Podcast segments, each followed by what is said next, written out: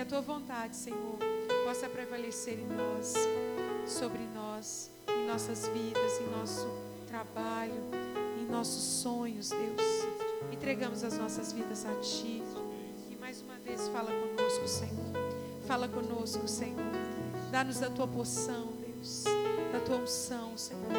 Do teu poder nesta noite. Porque cremos que o Senhor é um Deus que ainda faz milagres.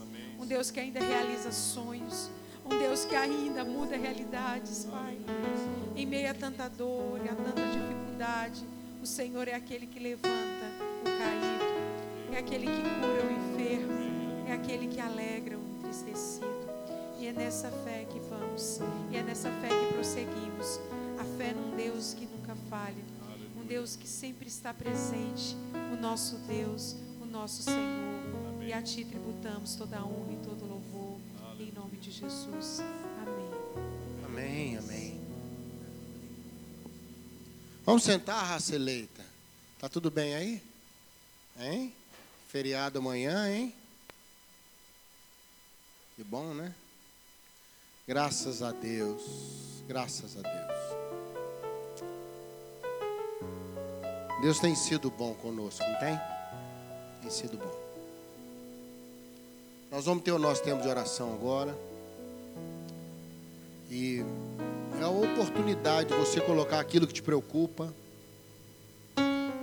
colocar alguém que te preocupa, além de você mesmo, né? colocar alguma necessidade.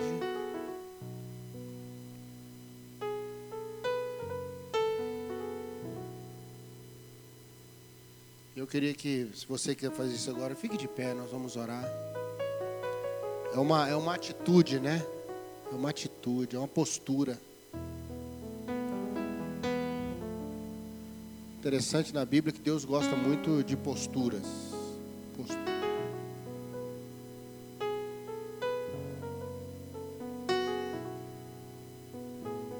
Vamos orar ao Senhor. Pai, obrigado pela calma que há no teu coração, pela paz que há nos teus olhos, pela força e doçura da tua voz.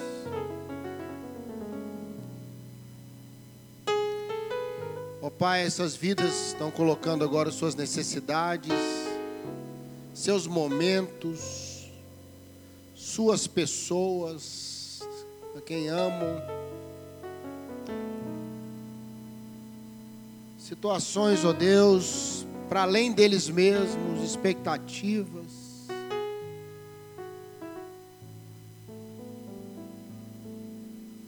Palavra diz que devemos olhar firmemente para o Autor e Consumador da nossa fé. Há um trono, o trono da graça, onde podemos nos achegar com confiança para achar graça, para achar socorro, misericórdia em ocasião oportuna. Nós oramos pelos que estão doentes, no corpo, na alma, no espírito, na mente. Aqueles, ó Deus, que têm carregado um peso além do que podem carregar, meu Deus, podem suportar. O salmista diz: Bendito é o Senhor que diariamente leva a nossa carga, o Deus que é a nossa salvação, a carga do dia. Tem dias que são muito pesados, tem épocas muito difíceis. E nós pedimos a tua bênção, confiamos nela, para nós que estamos aqui, os irmãos que estão conosco, nos acompanhando na internet. Ó oh Deus, estende a tua bênção. Qualquer lugar do mundo agora que estiverem orando conosco, que sejam ouvidos pelo Eterno. Cuida de nós, Senhor. Cuida de nós. Nós precisamos de Ti. Te agradecemos porque até aqui o Senhor tem nos ajudado. Obrigado, Deus. Abençoa a Tua palavra. No nome de Jesus. Amém. Amém. Vamos sentar, queridos. Vamos conversar um pouquinho na palavra. Amanhã é feriado, mas a igreja gentilmente abriu o espaço. Nós vamos poder ter o Beré amanhã, amanhã à noite. Então, os irmãos que participam conosco do Bereia, né? A igreja liberou gentilmente, que amanhã é feriado. Conversamos com o Almir, ele vai poder vir amanhã. Então, quero convidar você a estar conosco aí amanhã, normal, Bereia, às 20 horas, quem estiver participando conosco. Eu vou caminhar com você no Salmo 126. Pode abrindo aí no Salmo 126, um salmo enorme, né? para a alegria da turma que tem pressa, né? Salmo 126. Eu, eu tenho me apaixonado pelos chamados salmos de romagem, cânticos de romagem. Do Salmo 120 até o 134, o povo ia cantando, pastor Henrique, ao longo da estrada enquanto ia para Jerusalém. E é interessante que não era para celebrar nenhuma festa religiosa em si, nem Páscoa, nada. Era para celebrar a libertação do Egito, a liberdade. Então os irmãos se encontravam e havia uma festa que celebrava a liberdade que Deus tinha dado para eles.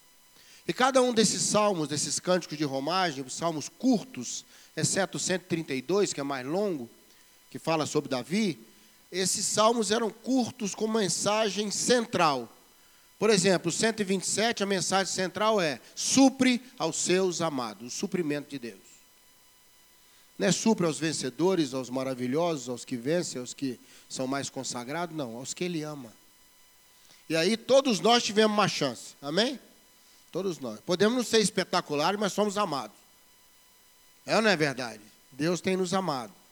E o 126 trabalha um outro aspecto que eu creio que é fundamental para nós hoje.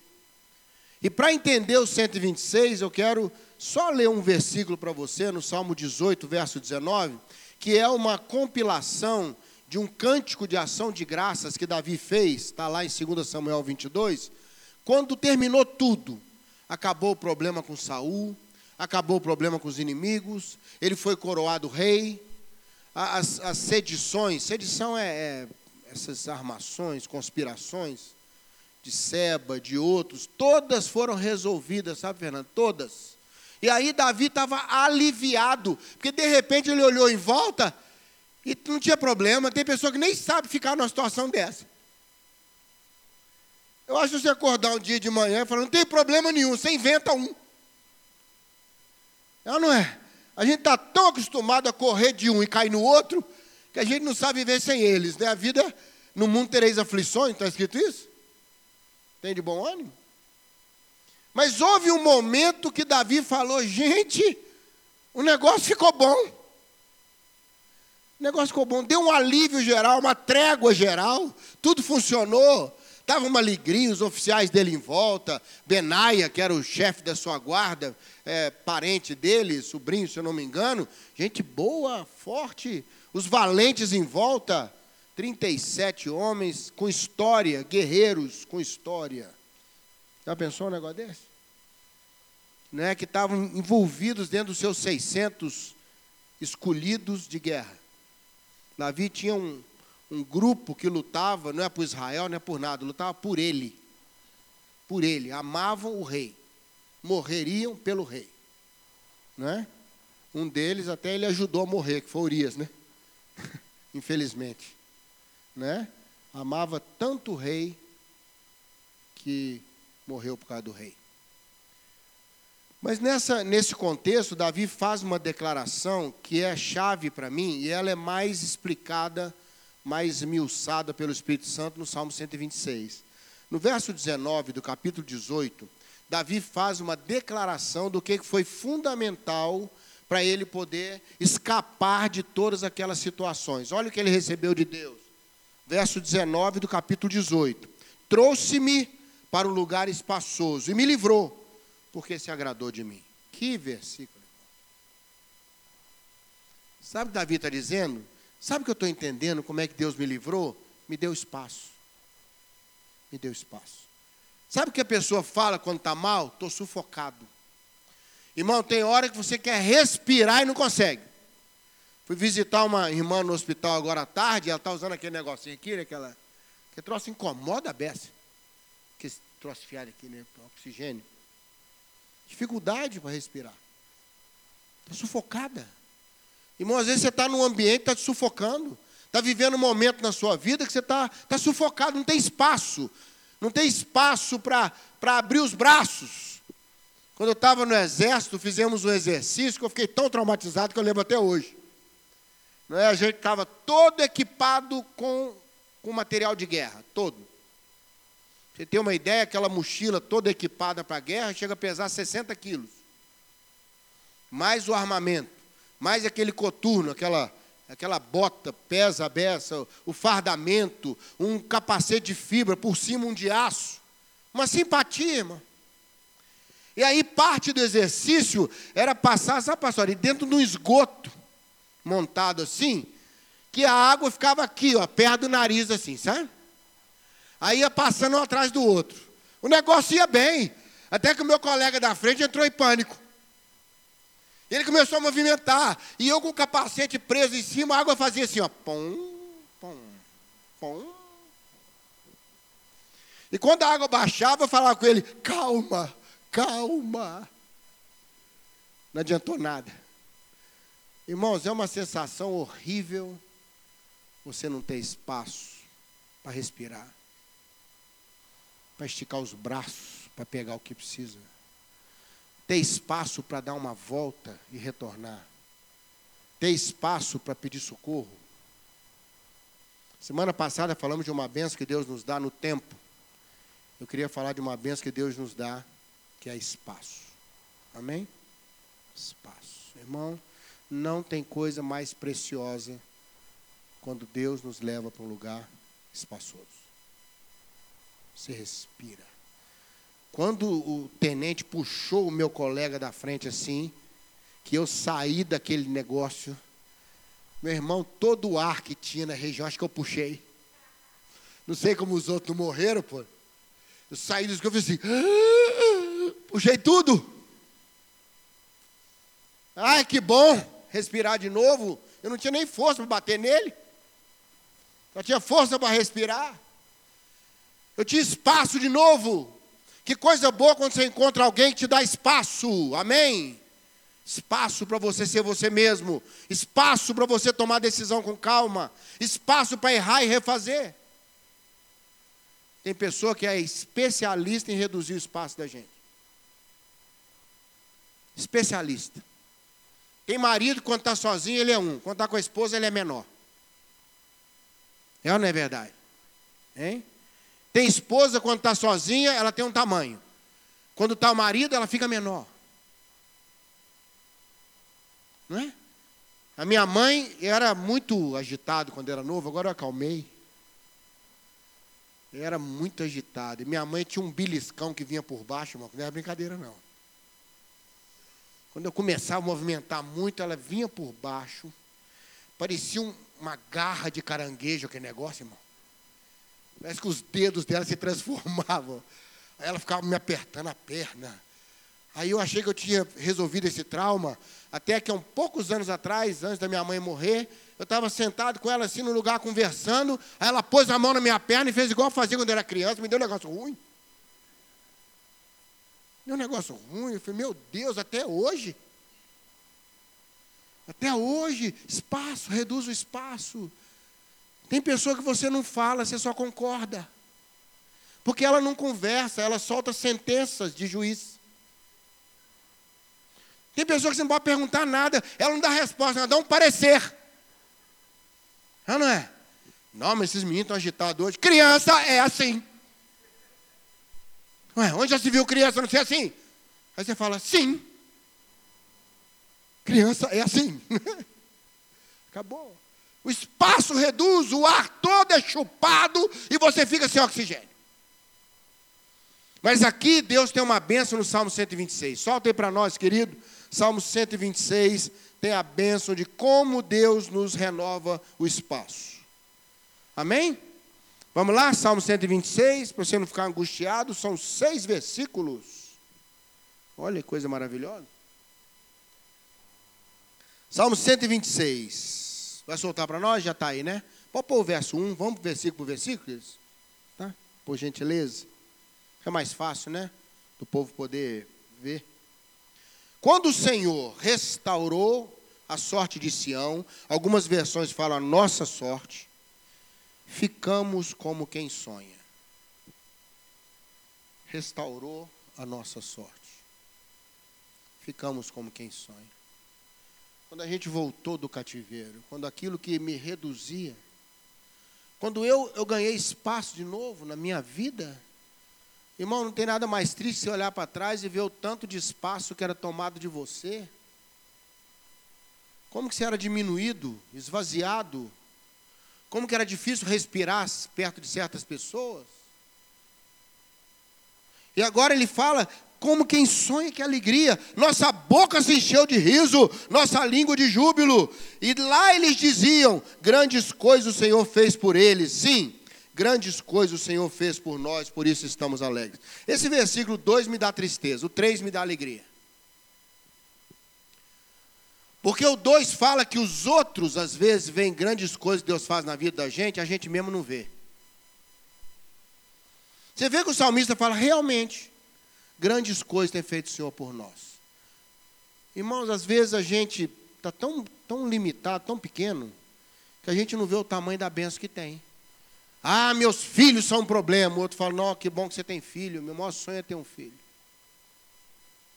Não, lá na empresa está complicado. O outro olha para você e fala, está trabalhando, hein? Que benção. Estou mandando currículo, tem dois anos. Às vezes os outros veem mais do que Deus faz na gente do que a gente mesmo.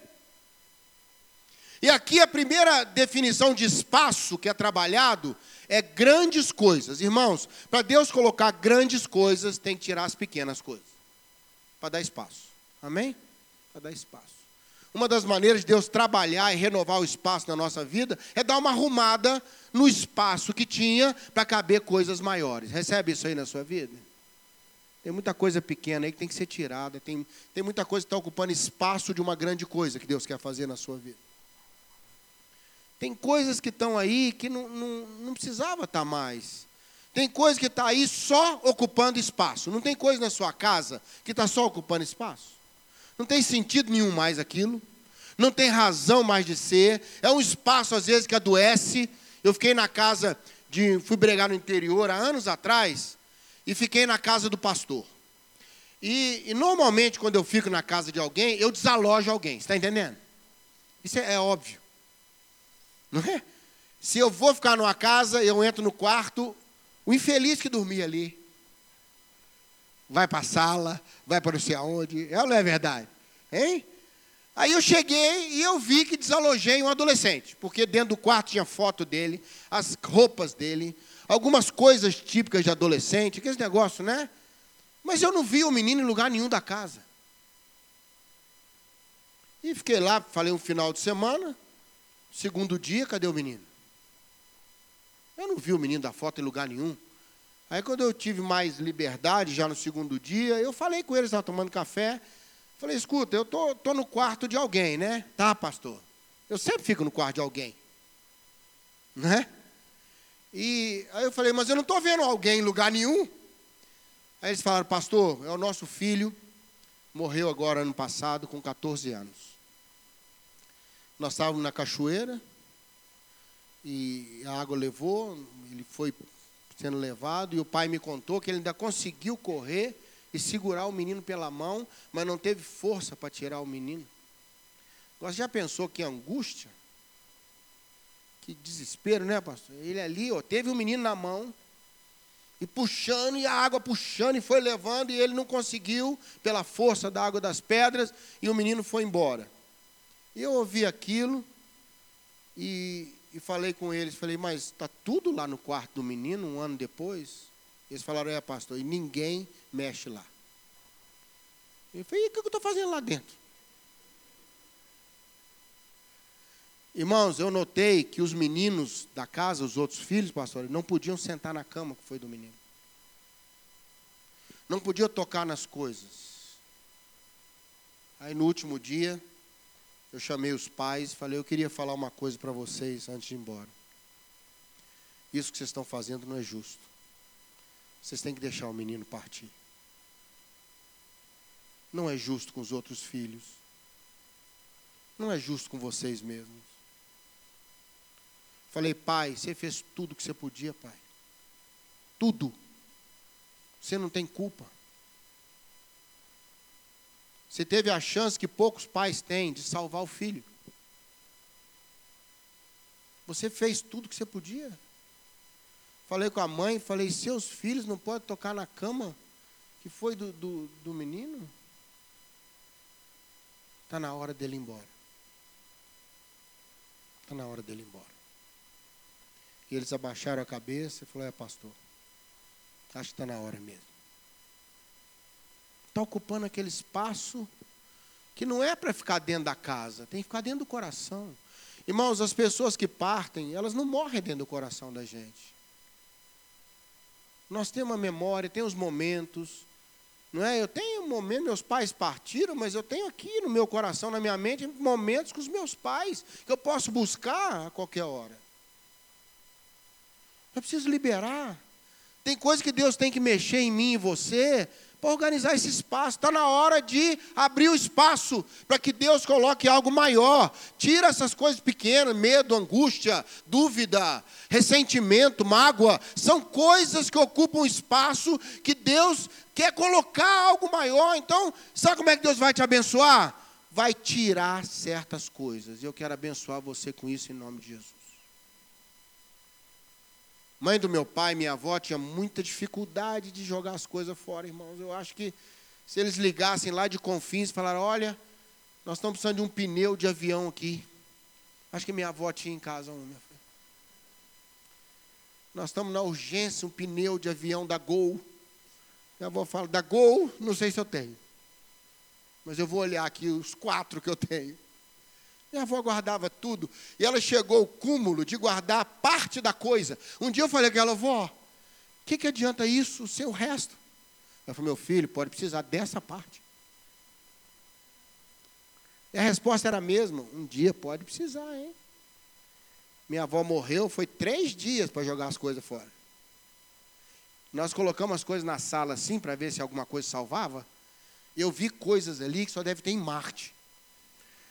Eu acho que tinha que vir um marciano, se existe, e falar: ah, nós estamos com um problema numa peça na aeronave aqui, a senhora tem aí um. Era capaz da avó ter o um negócio. Deixa eu te falar uma coisa essa noite.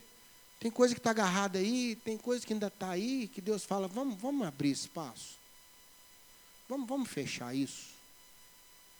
Eu tenho algo maior para colocar aí dentro, amém? Grandes coisas o Senhor tem para colocar para nós. Grandes coisas. Coisas maiores. Coisas mais bonitas.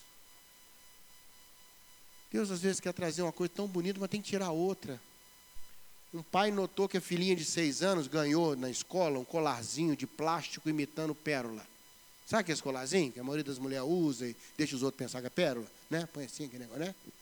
Aí a menina ganhou aquilo e ela ficou encantada. Ela ficou encantada com esse colar, pastor dormia com ele, tomava banho com ele, brincava com ele. E o pai viu que ela amou o colar de paixão, e ele ficou tão assim tocado que no aniversário dela ele comprou um de verdade.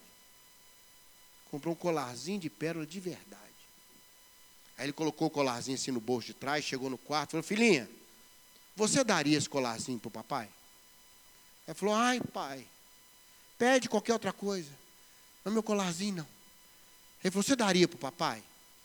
Aí ela assim, meio chorosa, ficou, tirou o colarzinho, entregou para ele. Aí ele tirou de verdade e colocou no pescoço dela. Ô irmão, entrega logo esse trem de plástico aí, meu irmão. Para Deus colocar o de verdade. Amém? O pai não quer pôr o verdadeiro junto com o ruim, não. Às vezes, quando Deus nos pede uma coisa, não é para tirar da gente, não. É para abrir espaço para Ele colocar o de verdade. Colocar a bênção. Quando Deus te pedir algo, confia que se Ele pediu, é melhor entregar. É melhor entregar. Antes de vir para o culto, os netinhos estão lá em casa, aí passou por mim a netinha com a tesoura na mão, enorme. Eu falei, opa! Ela queria cortar não sei o quê. Eu falei, deixa o vovô te ajudar a cortar isso aqui. Dá a tesoura para o vovô. E ela, assim, meio com má vontade, me entregou a tesoura que ela fique com toda a má vontade do mundo. Eu sei que tesoura não é para estar na mão de uma criança. Concorda comigo? Aí Deus nos pede a coisa e fala: Não, Senhor, não vou entregar. Deus fala: Isso não é para você. Você não dá conta de lidar com isso. Você é pequeno para lidar com isso. Isso é coisa para gente grande. Amém? Segunda maneira de Deus trabalhar está aí no verso seguinte. Verso 4. Restaura, Senhor, a nossa sorte. Põe para nós, querido, verso 4, se achar aí. Restaura a nossa sorte, como as torrentes no Negueb, ou as correntes do sul. Lá na, na pontinha do Mar Morto, embaixo, tem um deserto grande chamado Berseba, que ele compõe a região do Negueb. É a pontinha lá embaixo, perto de Moab, aquela região. Parece até que eu fui lá, né? Nunca fui. Mas você viu a convicção que eu falei? Que coisa! Santo Google. Então, assim, lá no fundo está lá o Negueb. O Negueb tem uma coisa interessante. Outro dia mandaram até um vídeo para mim, você deve ter recebido também, que eu recebi ele umas seis vezes. Né? O rio inundou umas seis. Aí mostrando exatamente o momento em que os leitos secos, os rios secos do Negueb, recebem as águas das monções lá das montanhas. E aquilo vai enchendo, vai enchendo, vai enchendo. Aí o rio enche, floresce tudo em volta. São rios perenes. Ele está dizendo que, Senhor, enche o espaço seco com o que o céu estiver mandando. Meu irmão, tem coisa que não é Deus arrumar espaço, não. É preencher espaço, irmão. Tem áreas da nossa alma que são verdadeiros terrenos baldios, não presta mais nada. Só está dando mato, gato de rua, ladrão, lixo. Tem coisa aí que não, funciona mais. Foi embora, o cara foi embora e me largou com o terreno baldio aqui, entendeu? Você que está fingindo que não entendeu, tem que falar claro assim, não é? Aí, ó, olha esse vídeo aí, ó. Olha, presta atenção em mim, tá, gente? Deixa as águas enchendo lá, deixa ele correndo aí, o pessoal ver. Aí o leito seco, e a água vai chegando daqui a pouco, você vai ver, vai enchendo. Sabe que tipo de benção que é agora? Não é Deus ter que tirar alguma coisa por coisa grande, não. É Deus pôr alguma coisa, pelo amor de Deus. Tem nada. É aquela hora que o céu fica favorável, irmão, e vai enchendo. Para adiantar aí que essa água demora para chegar, meu filho. Né? Deixa eu te falar. Deixa eu te falar um negócio. Você está distraído lá vendo o rio lá, eu vou adiantei logo. Demora, meu. Eu vou acabar de pregar, agora chegou. Deixa eu te falar uma coisa. Tem hora que eu preciso que o céu derrame em cima da gente, né, pastor? E encha o que está seco. Ele está falando, Senhor, enche o espaço, preenche com o céu, preenche com o perdão, preenche com uma nova oportunidade. Pega o que está seco e faz florescer. Eu quero abençoar você, que o céu se derrame sobre o seu leito seco. Que o espaço seja preenchido pelo que o céu manda. Amém? Não é Deus reorganizando espaço, é Deus enchendo o espaço. Tem coisa na minha vida e na sua que a gente não vai dar conta de resolver por nós mesmos. Não vamos. Ou o céu é favorável, ou vamos continuar secos e esperando, esperando, esperando. Mas eu quero abençoar você hoje à noite com o que Davi falou. O Senhor me deu espaço e me livrou, porque se agradou de mim.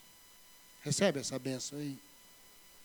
A terceira maneira para a gente fechar nossa conversa de hoje é a parte final do salmo. E é muito, é muito interessante, ele fala: os que com lágrimas semeiam vão terminar com alegria. Quem sai andando e chorando enquanto semeia, voltará com alegria, com júbilo, trazendo os bons resultados, os feixes. Deixa eu te falar uma coisa: às vezes não é Deus reorganizar espaço, às vezes não é Deus encher o espaço, é Deus nos dar sabedoria para lidar com o espaço. Tem espaço que nós precisamos encher. Tem coisa que nós não podemos desistir. É semear com lágrima mesmo. Porque às vezes não tem chuva. É você que vai levar a chuva. A semente precisa de água para florescer e sua lágrima é a água que a semente precisa. Às vezes a bênção vai ser levada por você, está entendendo isso aí? É Deus te dar uma compreensão que certos espaços têm preço, irmãos, para serem preenchidos. Mas a promessa do Senhor é: fica tranquilo, fica firme, não desanima, não desiste, que no final vai dar certo. Você vai voltar com alegria. Sabe, crente tem um tipo de alegria que só, só quem conhece a Deus tem. Não é alegria porque tudo está bem, é alegria porque valeu a pena. Valeu a pena. É uma compreensão do sofrimento que quem não tem o Senhor não entende. A Bíblia dá até alguns exemplos. Um deles ele fala assim: a mulher que sofreu muito para ter o filho durante a gravidez, mas a Bíblia diz: quando ela vê a criança, esquece todo o sofrimento. Lá em Eclesiastes, não é? No final do capítulo 6, ele fala que a bênção de Deus é tão grande, tão grande, que você vai esquecer os tempos do seu sofrimento antes. A bênção de Deus é analgésica, ela tira a dor. Ah, mas a Bíblia diz que há uma dor do tempo da bênção. A bênção do Senhor enriquece e não acrescenta dores. É a dor só do negócio. Porque o que entristece a gente não é lutar pela coisa. Irmãos, ninguém acha nada nessa vida pronto. Nada. Quando você vê uma pessoa que chegou em algum lugar e ela for contar a história dela, você vê que ela pagou um preço grande. Você vê que não é assim, não. Não achou na rua, não. Não achou a resposta no canto da calçada, não. A pessoa tem uma trajetória, pagou preço. Ela abriu mão de muita coisa para chegar onde chegou. É muito estudo, muita perseverança, muito sacrifício muitas vezes. Mas o que alegra, voltando com os feixes, é que fala: olha, foi difícil para semear, ô colheitazinha difícil, mas valeu a pena. Valeu a pena. Tem filho que dá um trabalho para a gente na adolescência, irmão. Que você não tem noção. Mas quando depois ele vence essa etapa, e ele se torna uma pessoa com história e tal, você olha para trás e fala: quer saber? Valeu a pena. Valeu a pena. Tem coisa que é difícil conseguir, mas quando você consegue, você fala: valeu a pena. Você fica feliz. Isaías 53, que retrata Jesus na cruz, no final diz assim: E viu o fruto do seu penoso trabalho e ficou satisfeito, ficou feliz. Que loucura ficar feliz com a cruz, ficar feliz com o sofrimento, mas a Bíblia diz que o Senhor se alegra. Se alegra. O céu celebra. Irmãos, eu fico imaginando assim, se é possível, a chegada de Jesus no céu. Deve ter sido uma coisa, eu imagino os anjos assim enfileirados, ele passando no meio, os anjos aplaudindo assim.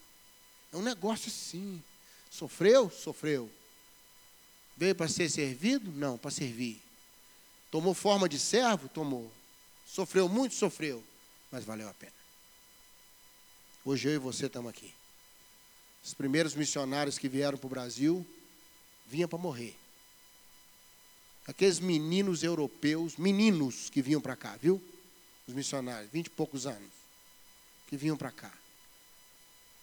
Vinha para morrer, pastor Henrique.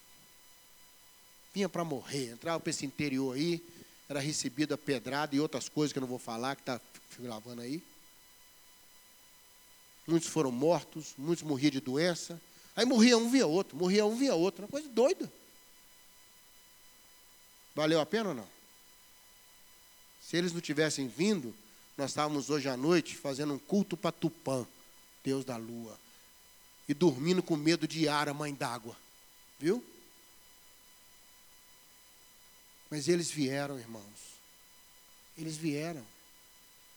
Muitos morreram. Mas eles vieram.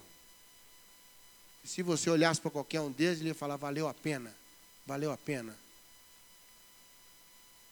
Paulo disse: Eu estou feliz, completei a carreira. Estou feliz, corri a minha corrida. Paulo falou: Valeu a pena, estou sendo entregue agora como um sacrifício de ação de graça.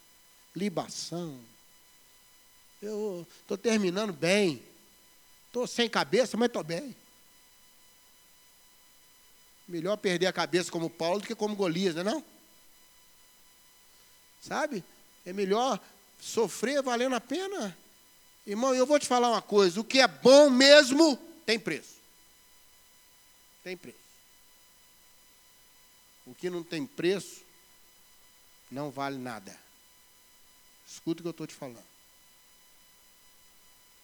O que não custa nada é porque não vale nada. Eu e você estamos aqui porque Jesus pagou um preço, irmão, alto. Valeu a pena. Amém? Valeu a pena. Tem espaço que o Senhor vai precisar mexer, tem espaço que o Senhor vai encher, e tem espaço que o Senhor vai nos ajudar a entender. Recebe essa palavra aí hoje? Que Deus te dê espaço, irmão. Não é para você ficar espaçoso, não. Para você ter espaço para se movimentar. Movimentar suas decisões. Repensar sua história. Relocar seus conceitos. Amém? Poder ter a graça de falar: errei, vou arrumar. Ó, tem que ter espaço para isso. Não dou conta. Não dou conta, você me ajuda? Tem que ter espaço para falar isso, irmão. Vamos orar? Está precisando de espaço hoje? Feche seus olhos aí, vamos orar. Pastor Ari, ora por nós.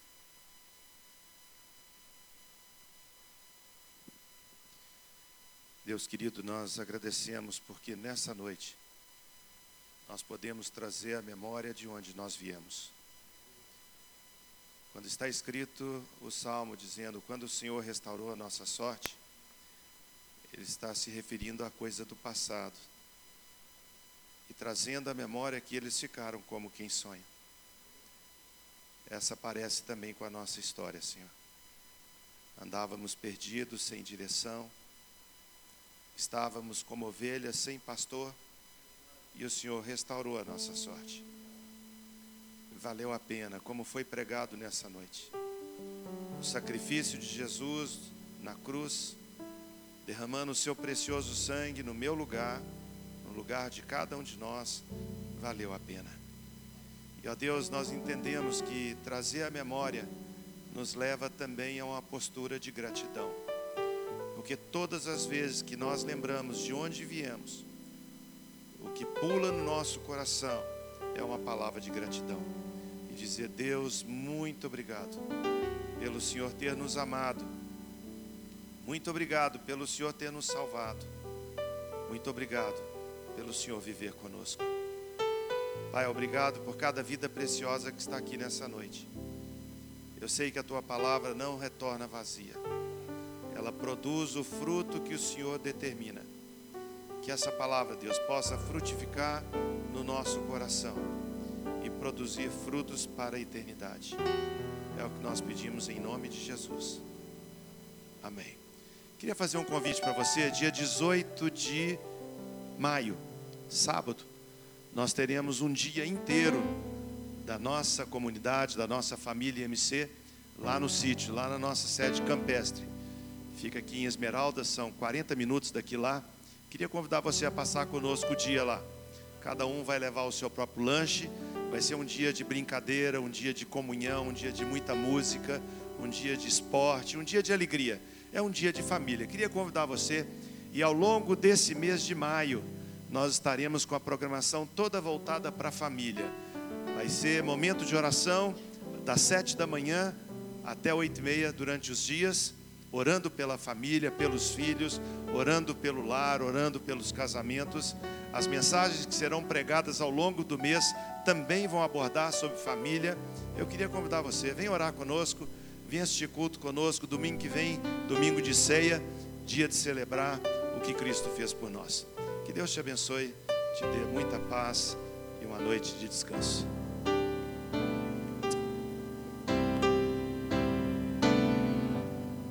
Coração contrito. Espírito quebrantado